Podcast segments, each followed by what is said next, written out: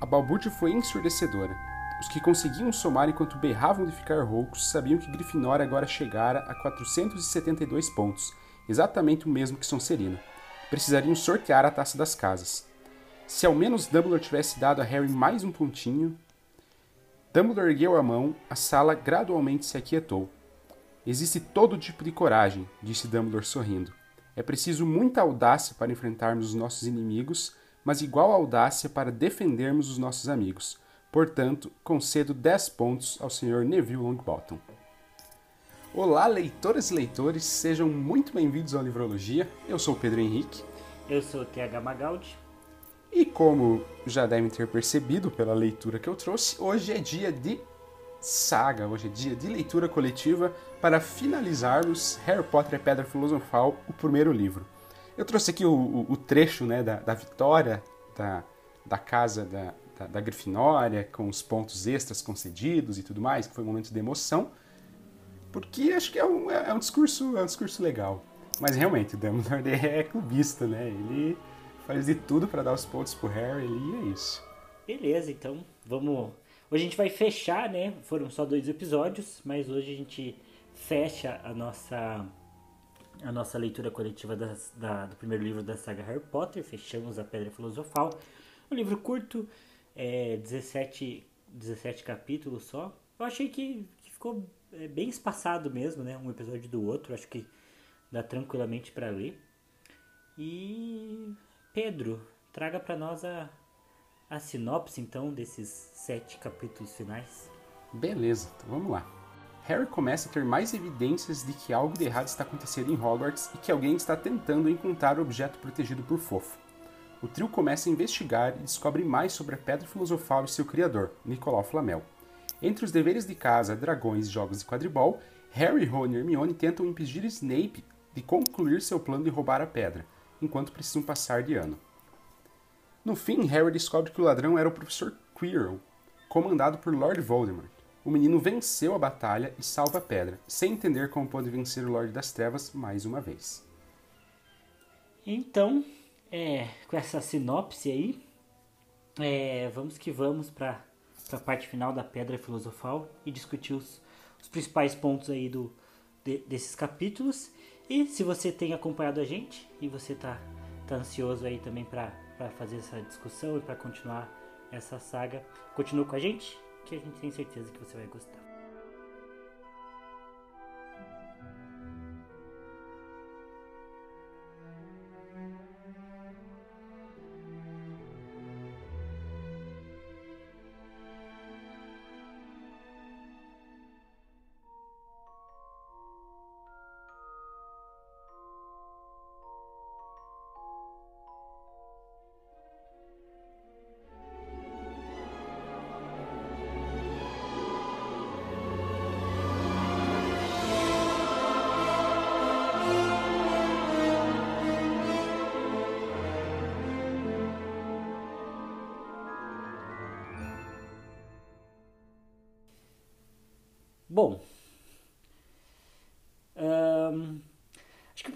Ponto para mim, que eu acho é, legal de, de comentar dessa segunda parte e a parte final né, da, da Pedra Filosofal, é que realmente eu acho que a trama deu uma focada é, para essa investigação, né, digamos assim, em relação ao que acontece na pedra. Acho que foi um, um levantamento que eu trouxe né, na, na no nosso primeiro episódio, né? Que achei que primeiro, a primeira parte do livro ele é bem focado nessa construção de mundo, na primeira impressão que o Harry tem ali é, em Hogwarts, né? Na formação dos relacionamentos dele.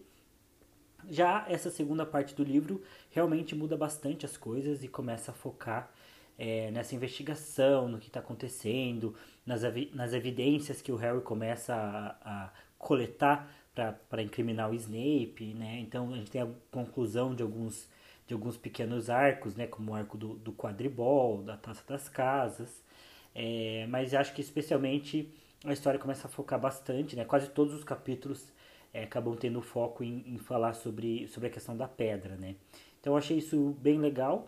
É, acho que tem vários pontos curiosos para comentar disso, né? Desde de mudanças que a própria autora é, vai ter aí em relação à primeira parte com a segunda parte, coisas que a gente já começa a ver se desenvolvendo para os próximos livros até, e algumas diferenças com o filme que para mim me deixaram bem impressionado, porque eu ainda não tinha lido essa parte final da Pedra Filosofal, sempre fingi que li, não tinha lido de verdade.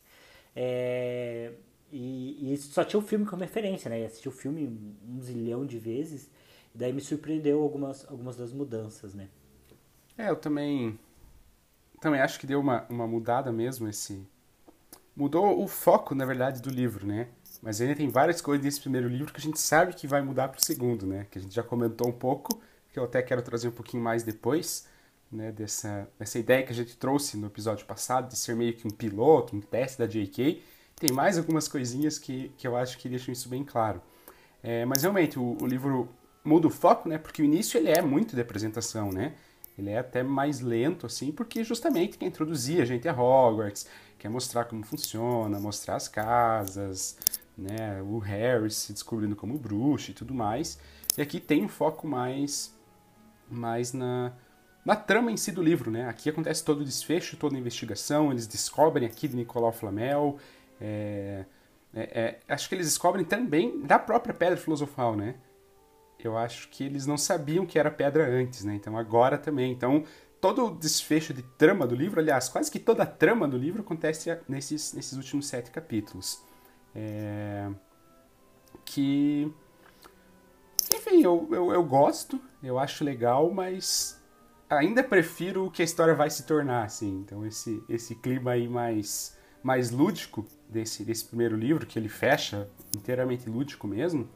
É, né? Até a, o exemplo do Dumbledore lá no final, né? Que ele vai lá com o Harry, aí ele come um feijãozinho de cera de ouvido e tudo mais. A gente não imagina esse Dumbledore nos, no sexto livro, sétimo livro, por, por exemplo, né? Então acho que aqui é realmente uma pegada bem mais lúdica, mas, mas eu, eu gosto, assim, acho, acho que foi, foi legal, assim, eu esperava, particularmente esperava gostar menos, assim, desse final, é, desse livro como um todo, na verdade, e acabou que eu li e realmente, acho que não é o meu preferido, acho que é o que eu menos gosto dos sete, mas eu gostei mais do que eu esperava, então já, já foi interessante. É, eu até anotei aqui que, que a segunda parte ela é sobre quadribol mistério, né? Acho que são os dois focos principais né, dessa parte da trama. É, tem alguns acontecimentos mais importantes né, que vão guiar tudo isso. É, mas a primeira coisa que eu queria comentar é que já. Eu, eu não lembro se isso já acontece na primeira metade do livro, mas nessa segunda metade eu já consigo perceber que o narrador sempre chama o Hagrid de Hagrid. O narrador não chama ele de Rubio. É, eu não lembro se estava lá na primeira parte também, mas querendo ou não já mostra que, que a J.K. Rowling já, já via necessidade de chamar o, o Hagrid de, de Hagrid mesmo, não de Rubio, já começa a mudar aqui. Acho isso engraçado. Não é, é importante, mas acho o, Os personagens, eles seguem chamando de Rubio, né? O Harry e tudo mais. Uhum. Mas realmente, né? O narrador, o narrador já troca pra Hagrid, que vai seguir assim até o final da história, né? Os outros seis livros da série vão chamar só de, de Hagrid e pronto. Às vezes você nem vai lembrar que o nome dele é Rubio. É, e, e como a gente comentou também, é, esse, essa segunda metade é mais voltada para essa investigação da pedra, e uma coisa que realmente começa a acontecer são as suspeitas em relação ao professor Snape, né? É, começa a ter mais evidências aí referentes a isso. Acontece um pouco diferente do filme, até por isso a gente estreou lá, estranhou um pouco na primeira parte, né? Que, por exemplo, o Snape ele, ele aparece com a perna arranhada no filme, lá no banheiro, quando eles enfrentam o Troll. O Troll não, né? O Trasgo. É, é, já na, na segunda, já no livro, né? Isso acontece enquanto o Harry é, acaba entrando numa sala, né? Ele vai, vai querer pegar o livro dele de volta, algo assim. O que só também faz lembrar como o Snape é babaca, né? Ele é 100% babaca. É, o Snape realmente é, é até eu, tenho pontos para comentar sobre isso, porque ele, ele é inteiramente babaca. Ele trata o Harry de uma forma. Ele até trata todo mundo da Grifinória de uma forma muito babaca. Assim, ele é babaca, ponto. É, mas realmente acontece é sim, né? O Harry tá andando e aí ele encontra o, alguém fazendo um curativo no Snape, alguma coisa assim. O Snape é com a calça Filch, levantada. Né? Ah, é o Filch, exatamente. O Filch tá ajudando o Snape, daí que ele vê que ele foi mordido e tudo mais. É, e realmente foi ponto que a gente estranhou, né? Porque no livro acontece antes a gente terminou a, o último episódio falando sobre isso justamente.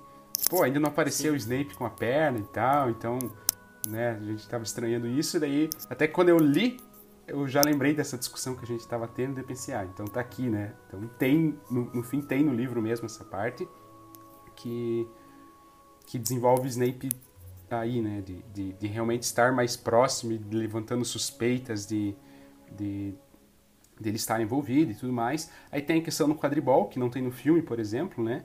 É, tem a questão de ele azarar a vassoura, então Sim, supostamente ser, né? é, supostamente ser ele ali que no primeiro jogo de estreia do Harry no quadribol.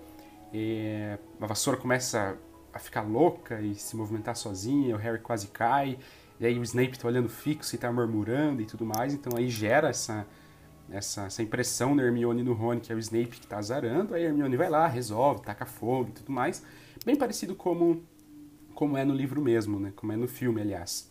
É, e aí o segundo ponto que tem, envolve Snape nessa questão, que não tem no, no, no, nos filmes, no filme, né?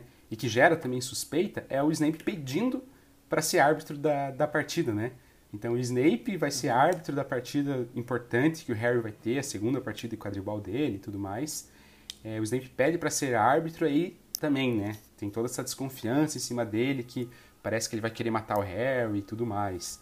É, e aí também mostra quanto ele era babaca, nesse né? é outro ponto, porque ele, ele rouba descaradamente contra a Grifinória, não tá nem aí, então o Snape realmente não, não, não é muito bom caráter nesse início, não.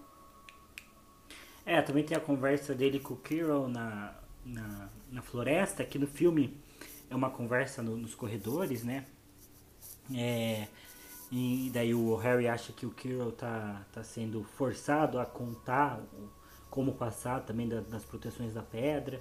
Enfim, as, as suspeitas do Snape aumentam, mas é, acho que isso é um dos pontos legais do livro. Né? Eu pensei nisso só no nosso último episódio, mas justamente sobre essa ideia de que ah, o, Harry realmente começa a juntar provas sobre o Snape e é um pouco forçado, apesar de, de, de agora mais pro final do livro ter algumas evidências melhores, mas é, ainda é uma coisa forçada porque tá errado mesmo, né? O Snape não é o vilão, né?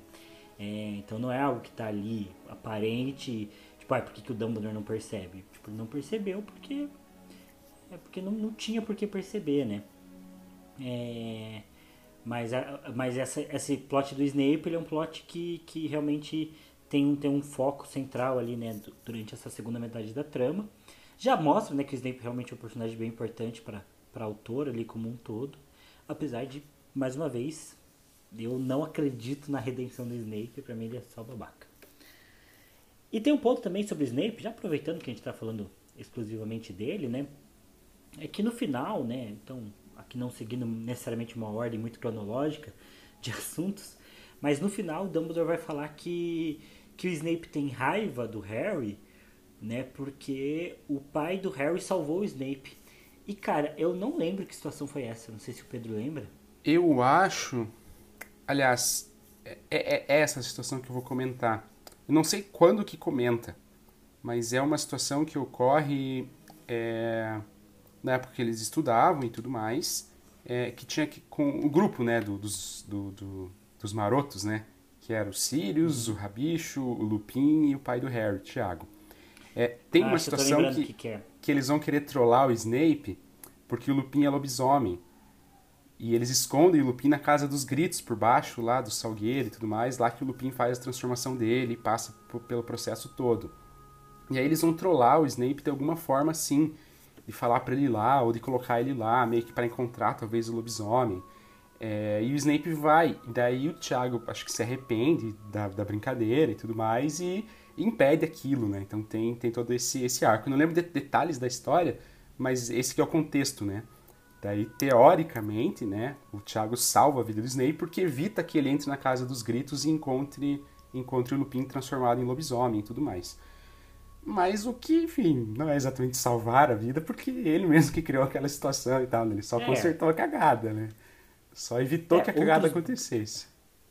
Outros grandes babacas da história são os marotos, né? Quase todos, todos eles. São extremamente Tirando o Lupin, eu acho. O Lupin é o mais sensato. Mas era conivente, né? Então. também não era, era omisso.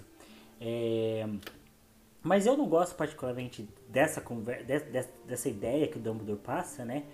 Porque se você vê, por exemplo, só os filmes, e o que eu acho que vai ficar mais forte depois, é que o Snape faz toda a pira de proteger o Harry, de acompanhar o Harry, porque é, por conta da Lilia, né? Por conta do amor que ele sentia pela Lilia. E aqui a gente fala que o Snape é babaca, mas assim, não significa que eu não goste do Snape como personagem e do arco dele. Eu gosto, inclusive acho um dos melhores realmente da trama. Eu só acho que o Snape ele é sempre babaca e ele escolheu ser babaca, não tem justificativa, ele é escroto. E acho também que é, não faz sentido ele se tornar um herói tão grande pro Harry como se torna no, final da história que o Harry dá o nome de um dos filhos dele de, de Severa. Para mim isso não faz sentido. Mas essa ideia de tipo, ah, o Snape sempre foi apaixonado pela Lilia. Ele traiu Voldemort foi pro lado do Dumbledore pela Lilia. E aí também pela Lilia, ele... Lilian? Eu nunca sei se é Lilian ou Lilia. Porque o nome da minha mãe é Lilian.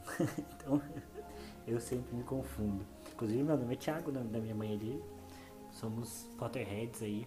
Verdade, olha só. Desde berço. o mesmo nome que o Harry. Harry Thiago Potter. É, mas é, a Lilia, ela, ela, ela, ela o Snape tinha esse afeto por ela e por conta disso que ele resolve é, continuar aliado do Dumbledore e protegendo o Harry, né? Até como uma certa vingança contra o Voldemort, né? Que foi o cara que matou a pessoa que ele amava, né? É, então eu acho que isso faz sentido, tipo, a postura do Snape faz sentido para mim por isso. E daí beleza, ele não precisa gostar do Harry, tipo, ele não precisa é, é, necessariamente tratar o Harry bem, ele não precisa ser conivente, ser brother do Harry. Porque o Harry lembra muito o Tiago para ele, mas ele tem esse laço para ele com a Lilia que faz com que ele ainda queira derrotar o Lorde das Trevas e proteger o Harry por conta disso, né? Daí o Dumbledore vir e falar que o Snape faz porque o pai do, do, do, do, do Harry, o Tiago, salvou o Snape um dia, para mim isso é merdeiro, porque, como o Pedro falou, nem foi um salvamento de verdade, né?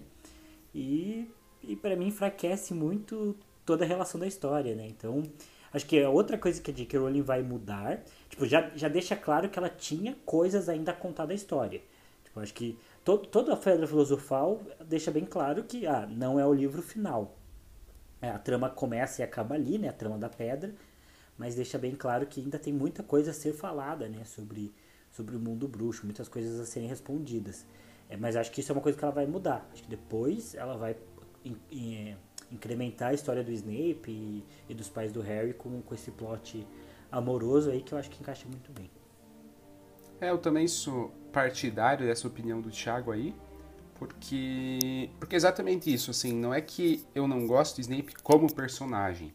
É, ele é um personagem bom, é um personagem bem construído, porque tem toda a trama dele, é uma trama forte, né? É, é, ele tem uma importância bem grande e relevante para a história. É, eu até gosto dessa ideia de ele ser um comensal verdadeiramente e trocar de lado por conta da Lilian e tudo mais. Eu, eu, eu gosto realmente do, do plot do Snape, do arco do Snape. É, o que a gente comenta não é que a gente acha um personagem ruim, é justamente isso, ele é babaca. Ele trata o Harry muito mal, ele trata os alunos da Grifinória muito mal, e sem justificativa nenhuma, né? Ele roubou a Grifinória no jogo de quadribol, sabe? Tipo... Ele é sujo ele é sujo, sabe? Totalmente. Ele tira pontos do nada, enfim. Totalmente, totalmente parcial na análise, né? Então. Então, assim, a gente comenta esse lado dele, né? É, e realmente, isso que o Thiago falou, eu não tinha pensado dessa maneira, mas é verdade, né? Porque o, o, o plot central do Snape é esse: é proteger o Harry pelo amor pela linha. Não tem muito essa questão do Thiago ter salvado ou não. Always. É, exatamente. Depois de todo esse tempo, ah, sempre. É... Que é bonitinho e tá? tal, é uma história bonitinha desse, desse romance e tudo mais. Mas. Mas realmente, você colocar aqui quem tem o Thiago no meio, essa, essa ideia de ter salvado a vida e tudo mais, não condiz com o que a gente sabe da história, né? Então é, é um dos pontos realmente que a J.K. muda. Que ela traz nesse primeiro livro que a gente sabe que ela vai mudar. E tá entrando já nesse mérito, é, outras coisas, né? Um pouco, um pouco menores, assim, que, que dá pra ver que, que, que muda, é realmente essa questão lúdica do filme, né? É, então tem o cachorro de três cabeças, tem o Trasgo, tem o dragão de, de um dragão chamado Norberto, que o Hagrid recebe e tudo mais. É... Inclusive, deixa eu só, deixa só comentar como o Hagrid é burro, né? Puta merda. Como é que o uhum. cara acha que vai manter um dragão? Tipo, o que, que, que, ele esperava fazer quando o dragão crescesse, sabe? Muito Ia soltar na escola, em cima dos alunos? Tipo, o dragão ia queimar a casa dele e comer ele? É, a Daenerys Targaryen, né? O Hagrid. Muita burrice, meu Deus do céu. É, então, depois a gente pode talvez entrar nesse mérito aí, né? É, que eu acho que também é um dos pontos que muda, né? Até a figura do Hagrid vai mudar. É, a figura do Dumbledore muda, como a gente já comentou. Mas então tem o Norberto. É, uma coisa que tem forte, que diminui muito para os outros livros, é a presença dos fantasmas. É, eu já não sei nem se no segundo traz tanto, eu acho que traz. Mas eu acho que a partir do quarto, por exemplo, eu acho que já não tem mais o Pirraça, já não aparece. Os outros fantasmas. O Pirraça. Você diz no livro ou no filme? No livro, no livro no livro, eu acho que eles são sempre meio presentes, cara. Acho que no segundo não tanto, mas no segundo sim, porque o, o Sr. Nicholas vai ser alvo da, do, do, do basilisco. É, eu lembro que o Pirraça aparece várias vezes. É, ele vai ser um pouco chatinho, e aí no quinto livro o, os Weasley, os gêmeos Weasley vão deixar com ele o legado de atormentar Dolores coisas assim. Então eu sei que eles vão aparecer. Hum, verdade. Daí eu sei que eu sei que no filme, e daí no, no, no, sétimo vai ser importante, né? O Harry vai falar lá com a, com a filha da Ravenclaw lá. Uhum. É, mas no filme eu sei que eles são totalmente esquecidos, né? Ah, no filme nem aparece pirraça, inclusive. Não tem pirraça em nenhum dos filmes, né? É... Então, enfim, esse é um ponto que eu tinha a impressão que diminuía a questão dos fantasmas, mas, mas talvez não.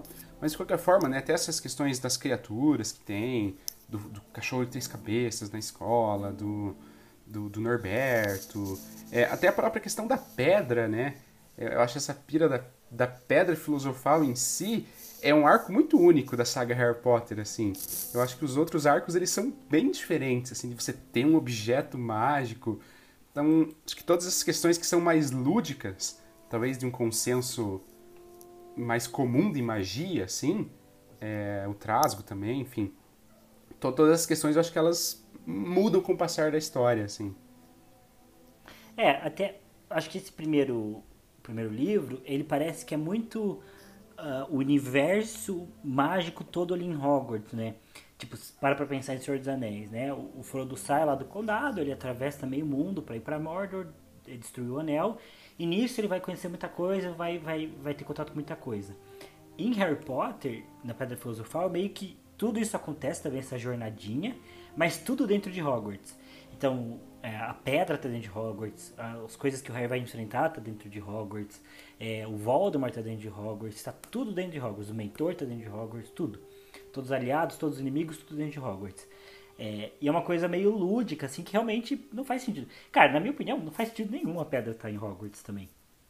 É, tipo, essa pilha de que ah, o Dumbledore é amigo do Nicolau Flamel e e Hogwarts é o lugar mais seguro além de Gringotts. Mas sei lá, sabe, pra mim não faz muito sentido. Por que, que você vai guardar pedra no colégio? Deve colocar um monte de, de obstáculo e tal. Pra mim é estranho, assim. Tipo, pra mim faz, faz, faz pouco sentido. Pra é... mim. Pra mim lembra quase que jogo, assim, sabe? Sim. Que vai ter a pedra e vai ter as fases para você passar e chegar até a pedra e que não faz tanto sentido com, com as outras histórias de Harry Potter, né? Por isso que a gente fala que a J.K. ela muda relativamente bastante alguns pontos da história, né? Depois as tramas elas ficam mais sérias, parece, um pouco mais ordinárias, né? É, tipo, ah, a, a Câmara Secreta tudo bem, tem um basilisco. Mas o restante é muito mais ordinário de uma situação maior, assim. Aqui que parece que tem uma questão lúdica mais forte, de vários obstáculos, e tem que chegar e pegar um objeto e salvar e tudo mais acho que é um pouco diferente da trama do, do, dos outros livros. É, eu acho até que a Câmara Secreta ela vai ser muito mais uma história de maldição. Sabe, história de, de casa amaldiçoada, de, de objeto amaldiçoado, vai ser isso. Tipo, o Harry vai estar em Hogwarts e lá tem uma maldição que, que descobriram agora, redescobriram agora. Mas daí o Harry vai ter que investigar a maldição. É, é o tipo que a história de, de, de, de, de mansão assombrada, assim. É, a família se muda para uma casa e a casa é mal assombrada. Uh, os jovens se mudam para uma cabana nas férias e descobrem que lá tem um livro amaldiçoado. Tipo, é bem isso, assim. Eles chegam, tem uma maldição, alguém liberta a maldição, eles precisam enfrentar aquilo para resolver. É, e aí depois do, do, do, terceiro, realmente, as coisas que acontecem já são externas de Hogwarts. Tipo, o Sirius Black até vai para Hogwarts, mas ele não é algo de Hogwarts. Ele tá lá para caçar o Harry, mas ele vai para lá, tipo, sabe? Ele, ele não é um problema interno de Hogwarts. Aí no quarto, torneio entre bruxo, ah, é o torneio que tem lá, é legal, mas o plot é porque o Voldemort quer renascer e aí ele vai usar o torneio. E por aí vai, né? O quinto volta a ser um pouco de, de, de Hogwarts, mas pela questão da lore. Sempre Hogwarts é centro, tirando no sétimo, mas as, a, os problemas, né, os vilões começam a ficar mais externos, né? Então essa coisa dessa jornada meio lúdica, realmente como o Pedro falou, vai mudando, né? Hogwarts vai virando uma escola normal, na verdade. É, mais então, normal, porque exato. uma escola que tem um cão de três cabeças é bizarro. Igual você falou no, no último episódio também, que é numa sala com, sem uma tranca decente, que qualquer aluno pode abrir, tem um cão de três cabeças pronto para matar qualquer um. É, realmente, né? Vai ficando mais ordinário, como eu disse, assim, a escola em si. É uma escola que ensina magia. Só que como a gente já se acostumou com aquilo, aquilo é normal. Hogwarts é comum. As coisas realmente, elas são externas a Hogwarts e até a, a trama ela é maior, né? É, é, porque basicamente a trama do quarto ao último livro, ela é a mesma. A trama central, porque é o arco Voldemort. Voldemort retornando e formas. E a gente vai descobrindo questões do Voldemort, formas de combater ele e tudo mais, até o desfecho final das Horcrux e tem que caçar elas e tudo mais. É... Então é uma trama até externa a Hogwarts, muito maior, muito mais séria, muito mais densa. Enquanto que, especialmente no primeiro, é uma trama única em Hogwarts, tem um objeto ali que precisa ser salvo tem essas questões lúdicas, né? De, de, ser a pedra, vai dar o elixir, vai fazer riquezas e tudo mais. Parece que é uma questão muito mais. É, é, não sei, uma, uma, um conceito de magia parece que é diferente. Parece que é uma magia meio. meio Merlin, assim, que, que tem nesse início, com a pedra filosofal, com um cão de três cabeças, com trasgo, com poções ali para fazer o teste, xadrez de bruxo. Parece que é um é conceito fantasia, mágico né? diferente, né? É, bem de alta fantasia, né? Bem, bem padrão Senhor dos Anéis, assim, né? Tipo, ou, sei lá, Caverna do Dragão. É, essas histórias mais clássicas de fantasia que tem objetos mágicos. Tanto que aqui tem bem pouco feitiço, né?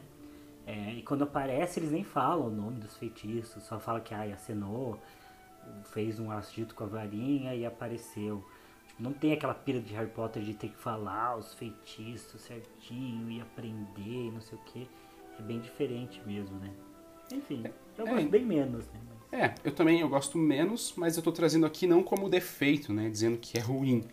Mas só como muda, né? Como a gente tem nesse primeiro livro uma situação que no segundo vai ser talvez uma transição. O terceiro já é bem diferente do primeiro. E a partir do quarto é outra história. A partir do quarto uhum. muda muito.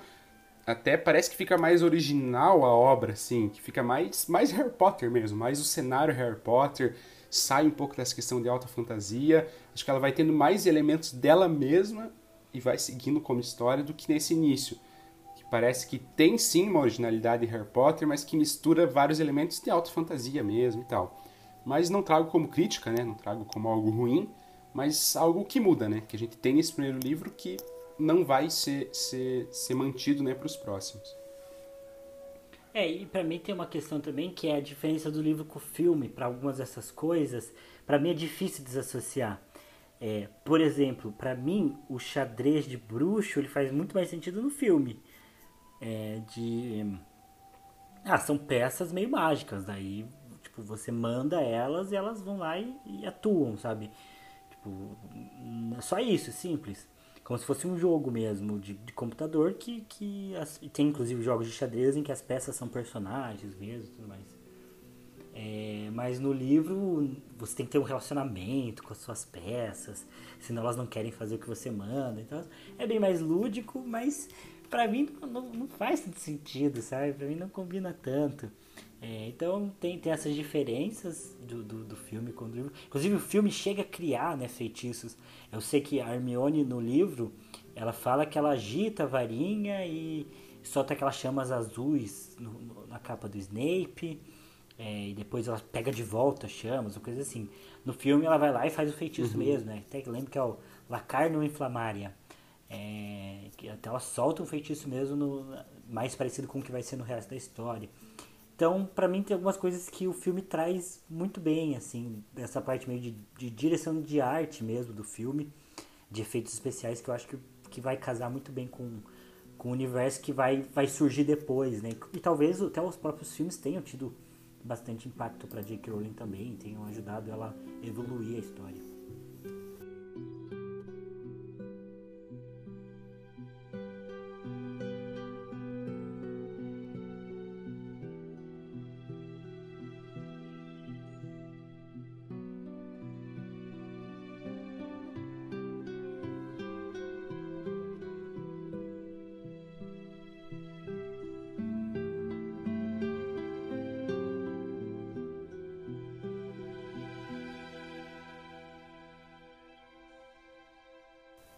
Ponto que daí eu acho que é que, que vale a pena comentar é que é bem importante, né, para essa parte da história, é tudo, tudo que vem do, do espelho, né, espelho de, de Ojized, que como o Pedro comentou, né, é desejo ao contrário, que eu não tinha percebido. É, eu, eu, comentei, comentei é, fora da gravação com o Thiago, mas realmente foi a primeira vez que eu percebi que Ojized era o espelho, era desejo ao contrário, né?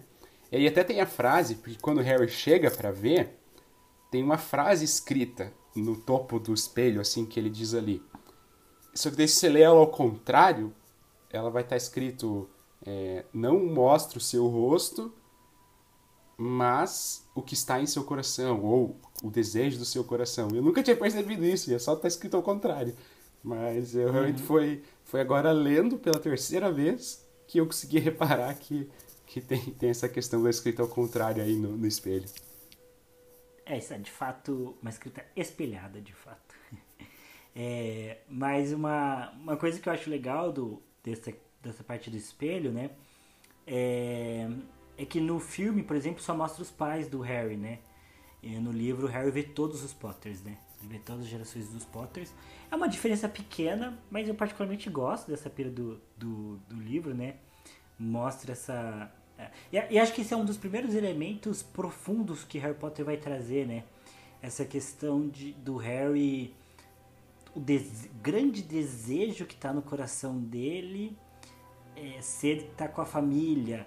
E aí, ao mesmo tempo, pro Rony vai ser se destacar, porque, tipo, o Rony é meio que o oposto do Harry, sabe? Ele tem uma família muito grande, que é tudo que o Harry queria ter, mas por ter uma família muito grande, ele não consegue destaque, porque tudo que ele faz, alguém já fez da família dele, ou já fez melhor. Enquanto o Harry tem todo o destaque, porque ele é o Harry Potter, mas ele, tudo que ele queria é uma família. Então, tem esses dilemas que eu acho eu acho engraçado, assim, acho que começa a dar uma profundidade maior para Harry Potter. E, enfim, essa questão do Harry e a família dele é profundo, cara. O Harry é uma pessoa realmente muito sozinha, assim. É, e, e eu acho também que essa parte do espelho é uma ótima introdução ao Dumbledore. Porque é a primeira vez que a gente vê o Dumbledore falando com o Harry, né? O Harry, Dumbledore já apareceu lá no começo do, do livro, né? Depois umas cenas que ele, que ele fala alguma coisa, mas aqui é o momento que ele conversa mesmo com o Harry, a primeira conversa que eles têm. E já acho que já apresenta muito o Dumbledore. É esse Dumbledore ainda mais, mais lúdico também, mais brincalhão, que vai falar que tudo que ele queria é um par de meia de lã, né? Que é o que ele se vê no espelho com um par de meias de lã, porque as pessoas insistem em dar livros para ele, mas tudo que ele queria era meia.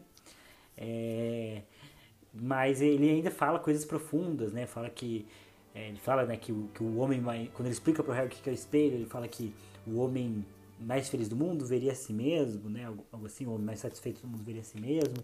E também fala que não vale a pena viver sonhando e se esquecer de viver. É Essa frase eu acho legal, cara. Eu acho ela, ela profunda. É bonita, né? É uma das frases chaves também de Harry Potter. É, então é uma boa introdução aí pro, pro Dumbledore como um personagem que vai fazer parte do, da vida do Harry, que vai ser esse mentor.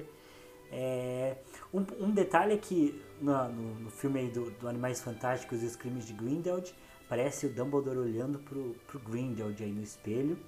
Mas eu acho que nem vale a pena ir muito nisso, porque se tem filme bosta, são esses do, do Animais Fantásticos.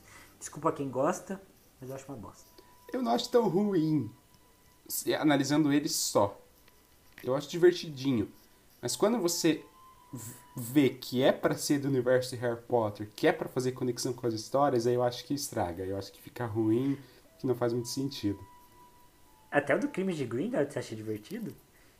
Não, penso mais no primeiro. Quando, quando eu penso Crimes de é, Grindelwald é mais... É, o, o, o, primeiro eu acho assistível, mas o... O Crimes de Grindelwald eu acho terrível. A gente foi ver no cinema, inclusive. A gente foi no ver no cinema. No IMAX pagamos caríssimo. Mas, mas essa questão do, do espelho é, é, é realmente profunda, assim. É, eu acho que, que é uma pira legal, assim, que Harry Potter começa a trazer e que ela traz... É, vai trazer com mais frequência e vai ter temáticas bem profundas dentro de Harry Potter, né? É, eu acho legal porque eu não sei o que eu veria se eu olhasse pro espelho, sendo bem sincero. Eu não consigo avaliar qual que é o desejo mais profundo do meu coração. Talvez eu me surpreendesse se eu se eu me deparasse com o espelho, não faço, realmente não, não consigo pensar o que eu veria, assim. É, porque é difícil, porque é profundo. Então eu mesmo não sei qual que é o desejo mais profundo do meu coração. É, então, acho, Tem essas acho, coisas de Harry legal. Potter, né? Tem qual casa você seria, essa é mais fácil de, de deduzir. Daí tem o que você veria no espelho, é, qual o desejo mais profundo do seu coração, qual seria seu patrono, também, é difícil saber. E qual seria seu bicho-papão, né? Seu medo mais profundo hum, também. Verdade. Todas as coisas que, que acho que são meio difíceis de definir, né?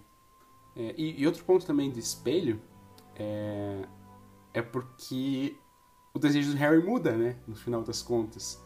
Então, quando ele tá sozinho, ele tem o desejo de ele ver os pais dele. Mas quando ele vai enfrentar o Voldemort lá, ele olha no espelho e ele se vê com a pedra, né? Então mostra que pra, naquele momento, pro Harry, a pedra ela importava muito mais do que a própria família dele, né? Porque ele se olhou no espelho, viu a pedra e conseguiu retirar.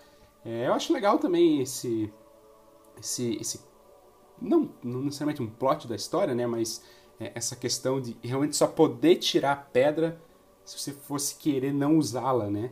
E até o Dumbledore fala depois que essa foi provavelmente uma das melhores invenções dele e tudo mais. E eu acho legal. Não acho que é a melhor coisa que o Dumbledore fez, nem de perto, mas eu acho legal, assim. E daí só como, como uma questão que, que eu achei curiosa é realmente essa questão do, do, do desejo do Harry mudar, né?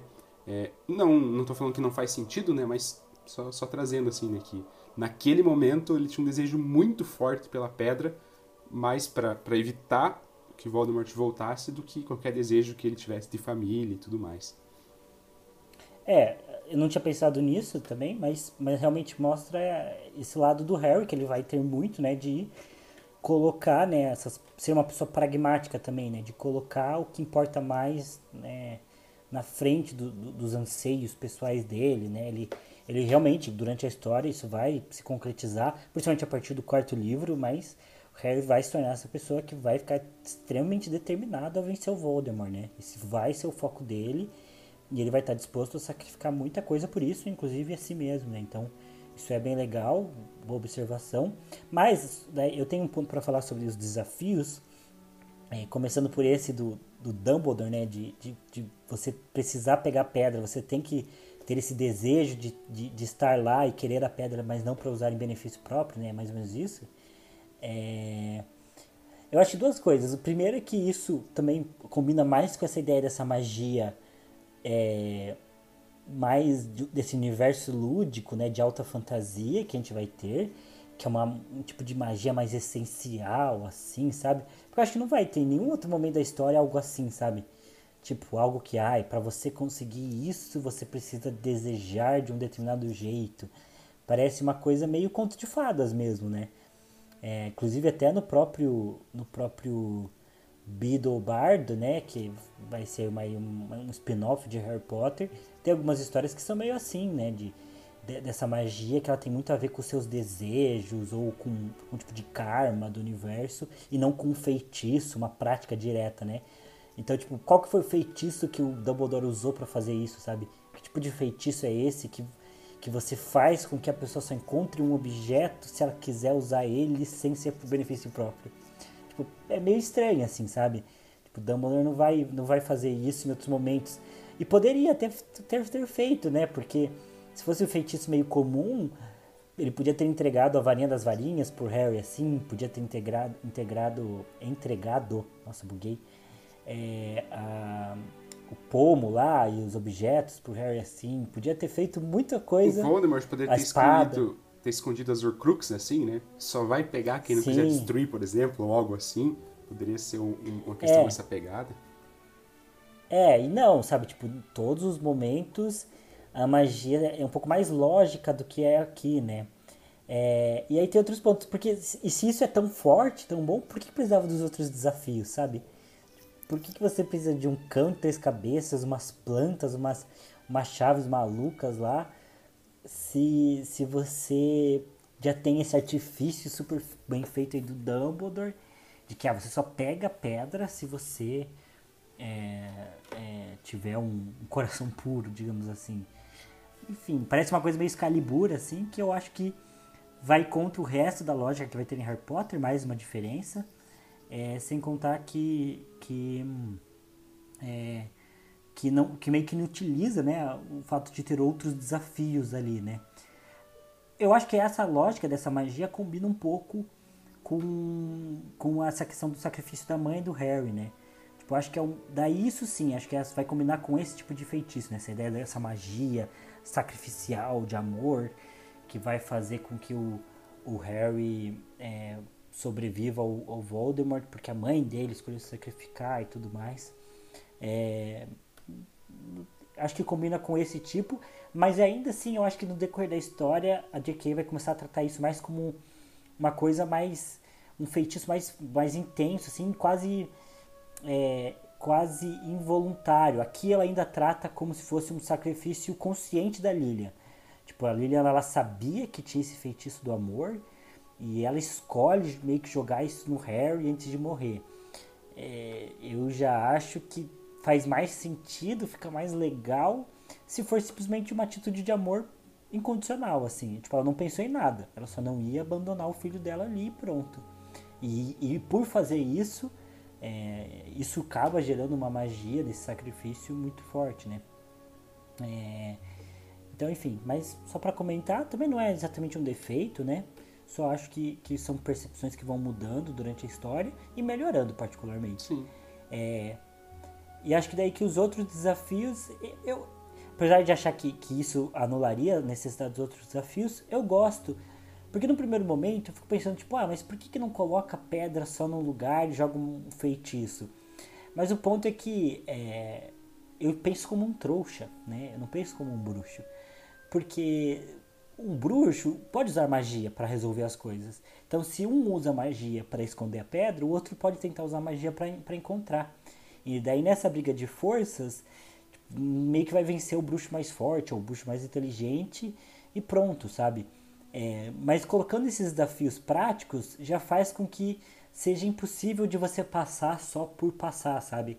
Eu, eu gosto dessa ideia dos desafios práticos porque força é, o bruxo a agir tipo, além de só usar magia. Tipo, ele não consegue usar um feitiço e pronto, ele pega a pedra. Ele vai precisar passar por desafios mesmo que vão envolver mais do que habilidade mágica para vencer. Tipo, ele vai precisar de lógica, vai precisar de de uma razão e tal. Então eu gosto disso porque acho que dentro do universo da magia faz sentido você colocar obstáculos físicos mesmo, obstáculos lógicos para alguém que tem capacidade de usar magia, né? Senão o bruxo podia, sei lá, só simplesmente aparatar no lugar ou sair explodindo parede e encontrar pedra, né? Que até eu acho que é um pouco da pira do porquê que quase roubaram em Gringotts, né? Porque Gringotts é isso, é um lugar que é um cofre subterrâneo que tem, ah, beleza, tem alguns dragões lá para proteger, mas é um lugar que é protegido meio que por magia mesmo. E aí um bruxo poderoso como o Voldemort, né, dentro do, do Quirrell, conseguiu invadir o Gringotts e ir lá pegar. Agora, se você coloca uma série de obstáculos que ele tem que passar por meios além da, do, de feitiços, aí é, deixa as coisas mais complicadas mesmo. E isso acho que faz sentido, acho que isso é legal. É, tem. Essa questão até mostra um pouco na na, na caçada das Horcrux, né? Especialmente a, o medalhão do, do lago, né? É, também é uma questão de, de obstáculo, né? Então você tem que chegar até o lugar, você tem que atravessar o lago, então tem que puxar o barco lá que o Dumbledore puxa, aí tem que chegar e tem que beber toda a água. Não tem um feitiço que vai tirar dali. É, então também, né? Mostra que também foi utilizado de maneira diferente, eu acho que muito mais densa e muito mais uhum. é, é, séria e madura até, de, de, de, certa forma, mas não deixa de ser realmente um obstáculo, além de simplesmente estar escondido o objeto. Ali tem um obstáculo claro, que você tem que beber, aquilo ali enlouquece a mente do cara, e que se realmente, né, se o Dumbledore fosse sozinho, mesmo sendo o Dumbledore, ele não conseguiria pegar o Crux, mesmo ele sendo o maior bruxo de todos, né? É, então acho que vai um pouco nessa nessa que, que o Thiago comentou, né? De que se fosse simplesmente um feitiço, até no caso da pedra, ia ser bruxo contra bruxo, o bruxo mais forte provavelmente venceria ali, teria uma magia melhor e conseguiria. É, se fosse assim, o Dumbledore pegaria também o Horcrux, né? O Dumbledore acho que é tratado na história como um bruxo superior ao Voldemort, né? É, mas não, né? O Dumbledore se fosse sozinho não, não, não conseguiria, teve que ter o Harry para fazer ele beber e tudo mais. Então acho que vai vai um pouco na, na, na mão disso, disso que o Thiago, que o Thiago comentou. É, só acho meio, meio engraçado até certo ponto, é, mais lúdico mesmo, assim, né? É, nessa questão da, da, da, própria personagem da Hermione, né? Dela ser muito nerdona nesse início, assim. Tanto que ela chega, ela lê o pergaminho e ela sorri. Tipo, acho meio, meio estranho, assim, meio, meio lúdico mesmo, mais, mais, mais infantil, assim, não não no sentido mais pejorativo. Caricato, né? É, mais caricato também. Dela chegar, olhar, ela sorrir, ela falar, ah, isso é lógica, isso é bom, porque outros bruxos ficariam presos aqui para sempre e tudo mais, mas ela não. É, então acho, acho engraçado de certa forma esse ponto dela. É, e são provas. É, acho que a diferença da, daqui, né, com, a, com o Enigma do Príncipe, é que aqui são provas bem mais lúdicas mesmo, né? Me lembrou bastante o Percy Jackson a Batalha do Labirinto, porque também tem umas coisas assim, né? Da esfinge e tal. O que de fato remete à mitologia grega também, né? De, de também ter isso, né? Os heróis não conseguiam só sair no soco, né? Eles tinham que usar lógica, tinham que usar é, artifícios, né? para passar de um ponto para outro e tudo mais. É, isso é legal também, porque segue essa lógica que, que eu e o Pedro comentamos. Mas, mas aqui é bem mais bem mais bobinho, né? Tipo, ah, o fofo ser um cão de três cabeças, mas o Harry toca uma flauta para ele dormir e tipo, tocou a flauta e ele já dormiu. Aí o próximo ponto é essas plantas que tipo, elas tentam te matar, mas é só você ficar tranquilo e, pronto. Daí elas Que na verdade no livro a Hermione taca fogo, né? Ela faz magia ah, é de fogo e tudo mais. No filme que você tem que ficar tranquilo. Outra diferença. É, no filme no filme tem que ficar tranquilo que ela taca fogo. É, daí é das chaves, você tem que pegar a vassoura e encontrar a chave certa. Também não lembro o que acontece. Eu tenho a visão do filme, cara, muito forte, porque eu já assisti esse filme muito No livro é só vezes. pegar mesmo, não acontece nada. É só é voar só... e pegar. É, só encontrar a chave. Aí o xadrez, acho que o xadrez é aqui é o mais claro de como é lúdico, né? Você vai ter que jogar uma partida de xadrez para isso. Eu é... acho também bizarro porque no livro, quando o Rony é, é, é, morto como peça, fala que a peça bateu na cabeça dele, cara. Penso, porra, Sim, eu, eu matar fiquei... o Piá, né? Como é que pode? Eu também fiquei pensando nisso. Um pedaço de pedra cai na cabeça dele é. e, e, tranquilo. E tá tudo então, bem. Tá. Mas, enfim, é, é bem lúdico, né? Eu sempre fiquei pensando, cara, mas tem tanto feitiço aí que explode as coisas. Não era só tacar, um, explodir todas as peças, tipo daí você não conseguiria passar também, enfim. É... Mas um ponto que para mim chama bastante atenção nesses desafios é o fato de que no filme eles tentam tornar o Harry muito mais herói do que ele é no livro. No, no livro, é, ele não faz nada sozinho. É, e, e, até eu acho que não só fazem o Harry é, ser mais herói no filme, como também tornam os outros personagens mais, mais bobos, né? Então, tipo, o, o Rony é bem bobo no, no filme. É, tanto que nessa cena do, da, é, das plantas, o Harry e o Rony caem. A Hermione sai logo de uma vez, né, do visgo do diabo. E o Harry e o Rony, não, no livro, eles não conseguem é, sair. A Hermione tem que tacar fogo para os dois saírem. No filme, não só o Harry consegue relaxar e sair, como o Rony não consegue ficar lá igual um idiota, daí a Hermione tem que salvar o Rony, né? Daí também depois no filme o Rony tá, consegue fazer a parte da partida, né? É, mas aí depois a Hermione fica com o Rony. Ela não vai só com o Harry, né? Então no livro ela vai com o Harry e ela que resolve o próximo obstáculo. É, e até também no, no, livro também diz que o Harry quando enfrenta o, o Voldemort é o Dumbledore que chega para salvar ele. Isso que eu ia falar. É, no livro não. No, no, livro o Harry, no filme o Harry que enfrenta o Quirrell e, e vence o Quirrell meio que sozinho. E daí só quando o Voldemort tá indo embora que ele desacorda o Harry. Então, o filme tenta fazer o Harry ser o grande herói sempre, até diminuindo os outros personagens, né? Tira uma cena importante da Hermione, tira, deixa o Rony mais bobo. É, enquanto no livro, não, no livro é um trabalho sempre em equipe, até a parte das chaves também, né? De pegar as chaves. No filme é só o Harry que pega a vassoura e vai pegar as chaves, no livro são os três. Então tem essa diferença bem grande. E cara, essas diferenças elas são bem importantes, elas parecem pequenas. É, eu acho que Harry Potter continua sendo um bom filme durante a saga inteira. Mas se você pegar um outro exemplo de histórias, que é o caso de Game of Thrones, é, a série dá errado justamente porque ela começa a fazer essas poucas diferenças. Não sei se você conhece Game of Thrones, a gente já está estourando um pouco do tempo, mas só para comentar, tem o personagem do Tyrion, por exemplo. Nos livros, é, do momento em que o Tyrion é do, do terceiro pro quarto, é, do final do terceiro livro até o quinto, o Tyrion nos livros, ele vira um psicopata, basicamente. Ele fica uma pessoa ruim mesmo, ele é bem traumatizado, ele tem os seus motivos até, mas ele fica extremamente misógino e ele fica agressivo mesmo, bastante uma, uma, pessoa bastante fria assim. Já nos, na série, como o Tyrion era o personagem que as pessoas gostavam, eles tomam pequenas atitudes que fazem com que é, o Tyrion fique mais ameno. Então, por exemplo, alerta de spoiler, se você não gosta de GOT, pule pra frente. É, se você não conhece GOT, quer assistir, na verdade, né, pule pra frente. Mas no, no livro, o Tyrion, é, ele encontra a Shay na cama do, do, do, do Tywin, e ele vai lá e mata a Shay sem dar chance para ela.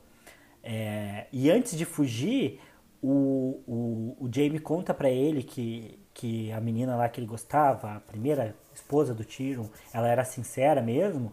E quando o Tyrion sabe disso, ele fica transtornado, tanto que ele conta sobre a Cersei pro Jaime, né? Fala que a Cersei traía o Jaime, pronto, vai lá, mata a, a Shai sem ter nenhum remorso. E nisso ele fica bastante misógino, né?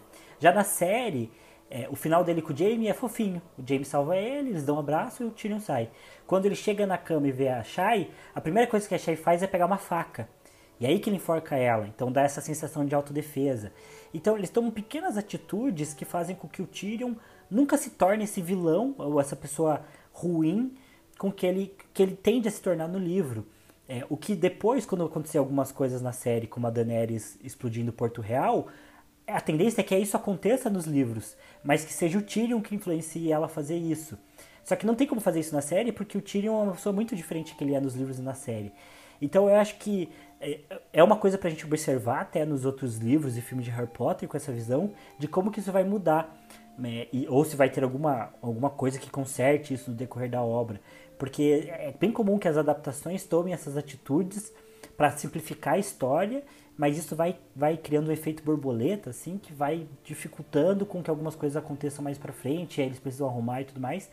É que eu acho que o ponto é que Harry Potter ficou na mão de pessoas mais competentes do que Gotti e acabou dando mais certo. Mas enfim, é só um, um detalhe aí que serve para analisar adaptações, que às vezes tem essas pequenas mudanças que parecem pequenas mesmo, e detalhes, mas que influenciam bastante no andamento da história. Né?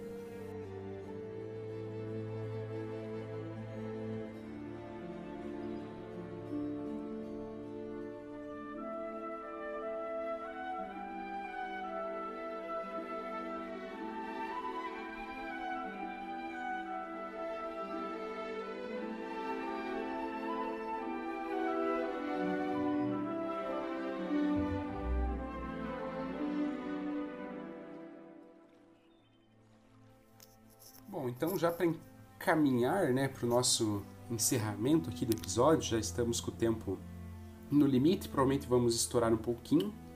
É, mas tudo bem, fechamento de livro, fechamento de saga e tudo mais, faz parte. É... Tiago, qual o seu momento Malfoy desses sete últimos capítulos e qual o seu momento Weasley desses sete últimos capítulos?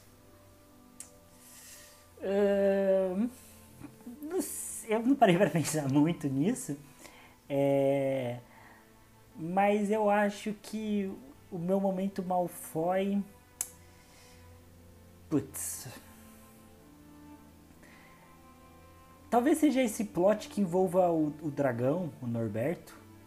É, eu não gosto muito, eu acho o Hagrid meio burro nessa situação. É, para mim não faz muito sentido, assim, tem, tem uma importância ali pro, pro Harry descobrir como é que como é que passou pelas provas, mas eu acho que essa é a parte que eu, que eu menos gosto, assim. Não sei você, o que você acha? Também não, não pensei, eu que fiz a pergunta, mas, mas não pensei muito, assim. É, realmente é um, ponto do livro que eu não gosto, é, que realmente não faz muito sentido, né? Esse, esse Harry, esse Hagrid, aliás, mais, mais, mais burro de modo geral, assim, né? É, mas talvez eu ainda dê pro Snape o meu momento, meu momento mal foi, porque, porque eu acho ele, acho ele mal, assim, de modo geral. Hum, não sei, acho que eu continuo de Snape roubando do quadribol lá, que eu, eu achei, achei sujo. Bom, em meu momento Weasley, é... Eu acho que é, é o Natal ali em Hogwarts. É, é, até, até envolve um pouco os Weasley, né? O fato do Harry receber ali o presente e tal. É, e também essa questão de dele receber a capa, né? Enfim, é, eu gosto de todo, de, de todo esse plot que envolve o Harry é, encontrando o lugar dele. Isso que mostra do, do, Harry encontrando a casa de verdade dele. Inclusive no filme tem essa frase muito boa, né? O filme termina com essa frase que o Harry tá indo embora, né? É... E aí alguém fala, tipo, ah, você vai voltar para casa, né? Aí o Harry fala, não, porque aqui é minha casa. Acho que isso não tem no livro, mas eu acho que exemplifica bem. Tipo, aquilo ali é a casa do Harry mesmo, né? Aquilo ali é a família dele. Depois de 11 anos ele finalmente encontrou isso. Acho isso acho isso legal, assim, eu, eu, eu, eu, eu gosto disso no, nesse livro. Não tinha pensado, mas é legal mesmo, né? Essa questão do, do Harry se encontrar é legal, dá, dá todo um, uma feição a mais, para mim, pelo menos, com Hogwarts, assim, do, do Harry tá se encontrando, esses momentos que ele passa em Hogwarts, que não tá acontecendo muita coisa, mas tá retratando Hogwarts, simplesmente. É, retrata decoração, uhum. retrata abrindo presente, dormitório, enfim, eu acho, acho legal. É, mas acho que o momento Weasley fica, fica pro final. É... Porque eu gosto bastante da cena que o Dumbledore dá os pontos. Não porque a Grifinória vence, acho isso meio, forçado. É... muito clubista. Muito clubista, né? Dá muito ponto sempre para eles e tudo mais. É, mas eu gosto das falas do, do, do, Dumbledore, assim. Especialmente essa que ele fala pro Neville. Eu até prefiro no filme. Porque no filme ele uhum. fala, né? Precisa de coragem para enfrentar seus inimigos e mais coragem para enfrentar os amigos. Aqui ele fala para defender os amigos e tal. Eu até gosto mais no, no, no, filme, assim, mas eu gosto desse fechamento, assim, das frases que ele fala, especialmente pro Neville, daí concede os pontos e tal, acho, acho legal, assim, eu gosto particularmente. É emocionante, eu, eu admito que, que eu me emociono também com essa cena, gosto. É, e bom, a gente separou também uma, uma teoria. Na verdade, eu lembrei que, que eu já tinha uma teoria. Acho até que eu te mandei já, que eu te mandei a playlist de teorias, Pedro, que a gente tem uma playlist de Harry Potter com vídeos aí de teorias e tudo mais. E eu acho que quando eu te mandei a playlist, até foi porque eu vi esse vídeo. E eu acho que ela é melhor. Mas a gente pode rapidinho, talvez falar as duas, se você quiser resumir aí a primeira, que você sabe qual é. Aí eu, depois eu falo a outra e trago alguns pontos. Bom, uma das, das teorias é, é envolvendo a questão da pedra filosofal. É, porque a pedra filosofal ela é um, um, objeto não criado por Harry Potter, né? É uma coisa externa, como uma lenda até da, da nossa vida mesmo, né? É, é, existia a lenda da pedra filosofal, dos alquimistas e tudo mais. E aí tem todo um, um, pergaminho, um manuscrito muito antigo e tudo mais, que meio que descrevia, né, como que, como que é criada a pedra filosofal. É, e o que, que, que ela daria e tudo mais, né? É, e para a criação da, da, da, pedra filosofal, é, segundo a lenda, seriam necessárias ah, três pedras diferentes. Uma pedra vermelha, uma pedra branca e uma pedra preta. Então, isso na nossa lenda, né? E daí, na interpretação da J.K., é, existia também a questão né, do, do, transformar metal em ouro, né, uma ideia da pedra, de ser uma questão mais pessoal, no sentido de, de uma questão mais intelectual, de você ir de um ponto de ignorância, digamos assim, simbolizando o metal bruto, até um ponto de ouro, simbolizando o conhecimento. A teoria vai dizer que ah, o Harry é a personificação da Pedra Filosofal.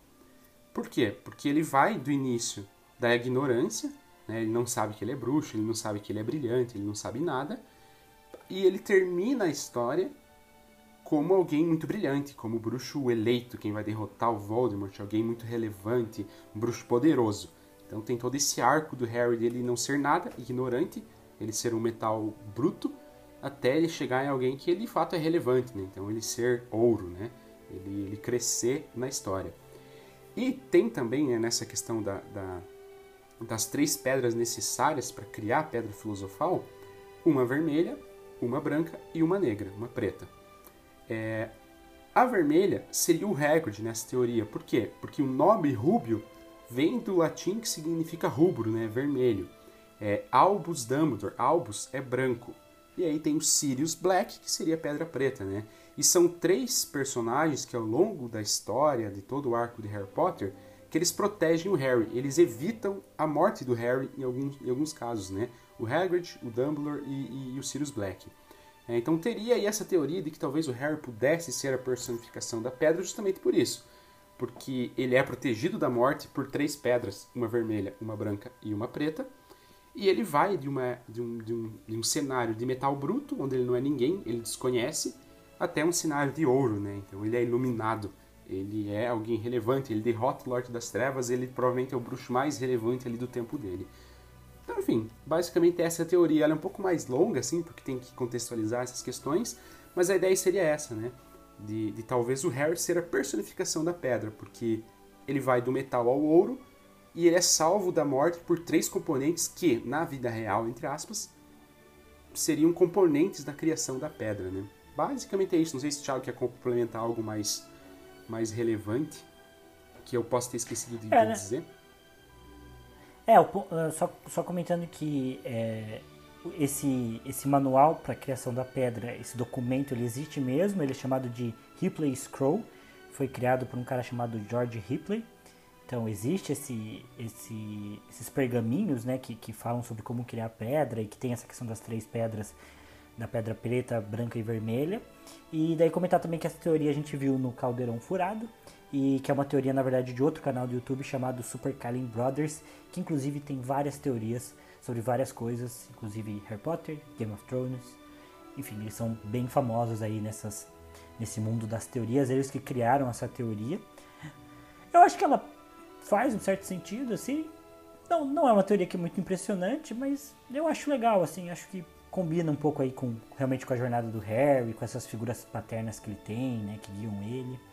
Faz um certo sentido assim, mas não é uma teoria que me impressiona, que fico, uau, meu Deus, que incrível, mas acho legal essa teoria. É, para mim também, é, é, eu acho que ela pode ser possível, né? Eu acho que a, J.K. ela provavelmente leu, ela sabia dessa questão da pedra filosofal, de como construir ela, digamos assim, das três pedras. E pode ser que ela tenha dado os nomes do personagem, talvez por conta disso e tal, talvez possa ter sido intencional da parte dela, né? O Rubio, o Albus e tudo mais. É... O ponto é que, assim, independente se, se faz sentido, se a J.K. pensou nisso e construiu a história para fazer esse sentido nesse, nesse início, é, eu particularmente não me impressiona assim como o Thiago, assim. Então, é, tem outras teorias do Harry Potter que, se forem verdade, ou se fossem, eu iria me impressionar mais. Até a do Horcrux, da última que a gente trouxe, do Harry, é, das pessoas tratarem o Harry mal, né, os, os, tios dele, por conta de ser um Horcrux. Para mim, eu, eu não acho que ela seja verdadeira, mas se ela fosse, me impressionaria mais. Essa aqui, ela tem chance de ser verdadeiras, mas eu particularmente não, não me impressiona, assim, é algo que eu acho sensacional. Nossa, o Harry, a personificação da Pedra Filosofal. Se for, para mim tudo bem, assim, para mim é meio irrelevante. É, tem algumas teorias, como, como essa da Pedra Filosofal, assim, que elas, elas não têm bem um, ah, um, um necessariamente um certo, errado e tal. Tipo, elas fazem parte desse imaginário da obra, né? Um significado que você pode atribuir para a obra, né? É, coisas que vão até além da intenção da autora. Aí eu já tenho uma teoria que já faz um pouco mais do, do conceito da obra, que eu até já mencionei um pouco aqui, mas é uma teoria de que fala por que, que o, o, o que explica, né? Por que, que não foi o sacrifício do Tiago Potter, né? É, que, que fez com que o Harry sobrevivesse ao Voldemort. Porque foi o sacrifício da Lilia, né? Porque quando o Voldemort chega na casa dos Potters, o Tiago fica para parar o Voldemort enquanto a Lilia sobe pro, pro, pro segundo andar para ficar com o Harry, tentar escapar, alguma coisa assim. É, também fica a dúvida por que ela não tentou escapar, simplesmente, né? Porque ela não, não aparatou.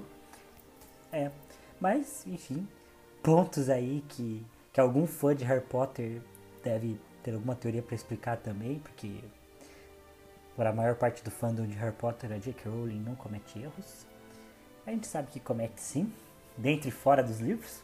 é, mas o ponto é que essa teoria diz que o Thiago Potter, ele ficou realmente, ele fez o sacrifício, ele foi um pai heróico ali, porque ele realmente, inclusive a história diz que ele estava sem varinha, né? Que ele nem pega a varinha para enfrentar o Voldemort, ele só vai para cima do Voldemort mesmo. Na porrada, no soco é, do box na, ali. No, no, no soco, no, no estilo é, Dunk da Baixada das Pulgas.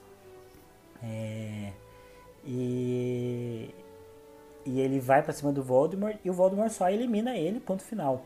Agora a Lilia, por conta do Snape, é, é dito que o Voldemort dá essa chance para Lilia, né?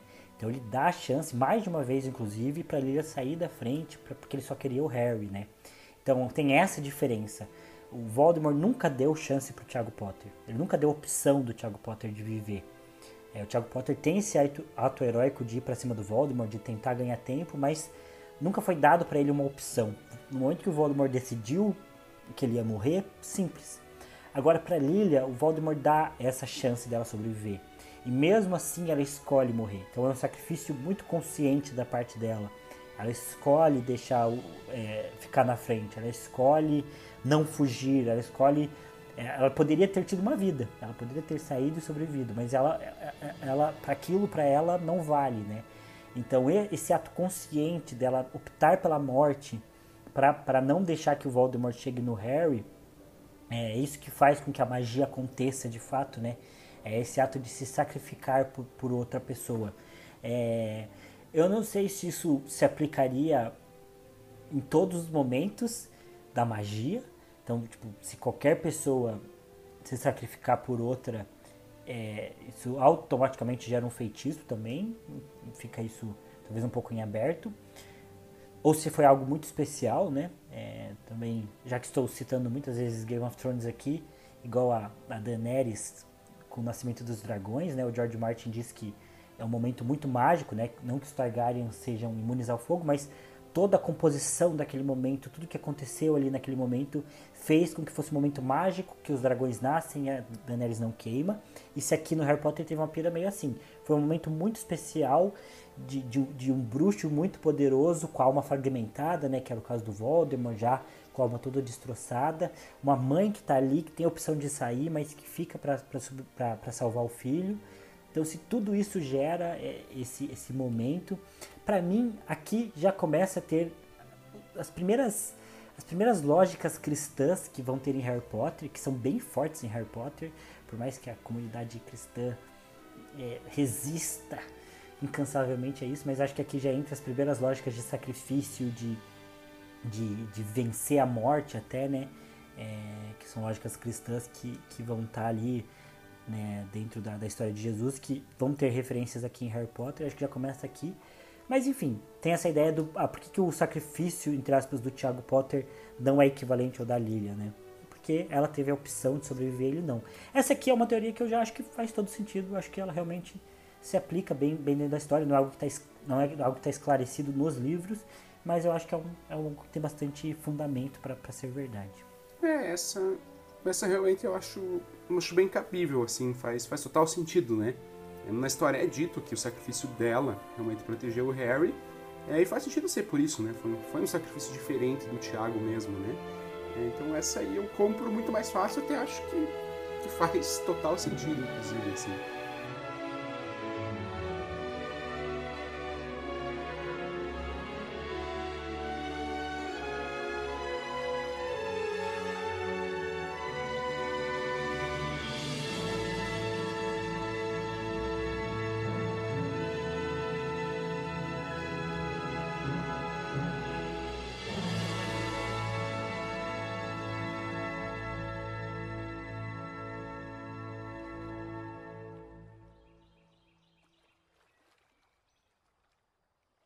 Então é isso. Pedro, acabamos. Primeiro livro da saga Harry Potter. Faltam só seis. É, acho que deu certo. Acho que ficou espaçado, né? Dá tempo de ler. O pessoal pode ler tranquilo, né? Entre um episódio e outro.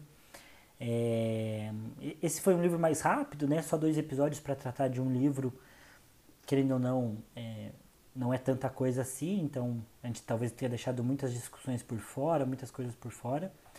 Mas tem a saga inteira ainda pela frente, vamos a gente pode sempre estar tá puxando outros pontos, né? E também melhorando aí, sendo mais objetivo onde tem que ser, explorando mais coisas que têm que ser exploradas. É, mas enfim, chegamos até aqui. É, se você tem alguma crítica, se você quer defender o Snape ou defender o Hagrid pelo fato de ele querer ter um dragão numa escola, ou defender a JK, ou enfim, criticar e fazer algum comentário, é, nossas redes estão sempre disponíveis, nosso Instagram, o arroba podcast assim como nosso e-mail, o podcastlivrologia.gmail.com, os links vão estar na descrição, assim como o meu Instagram e do Pedro também. É, também vou deixar, acho que o link para nossa playlist, que tem aí alguns vídeos de Harry Potter que a gente acha interessante. A gente também tem o nosso grupo no Telegram, que por enquanto está um pouco parado, mas a gente vai agitar aquilo lá. É, tá nos planos, não, não tá abandonado. É, então, se você quiser entrar e também ajudar para fazer esse agito acontecer, o link também vai estar na descrição desse episódio, assim como ficam os meus agradecimentos também para as pessoas que, que, que, nos auxiliam aí é, para que o Livrologia continue lindo e bonito do jeito que ele é. Então, a minha queridíssima noiva Milena Stephanie, minha irmã Tiffany Magaldi pelas artes e o André Matti também pelas trilhas sonoras originais. Pedro, tem mais algum comentário? Hoje não, é isso. Continuem ouvindo a gente, entrem no grupo do Telegram, façam fervo e é isso. É isso. Espero que vocês tenham gostado. Na semana que vem a gente volta com algum outro tema que eu não sei qual é. E na terceira semana do mês nós voltaremos aí com uh, o primeiro episódio da Câmara Secreta já, aí tratando do capítulo 1 ao 10. Então é isso. Obrigado por ouvirem e até a próxima. Valeu. Até a próxima. Tchau, tchau.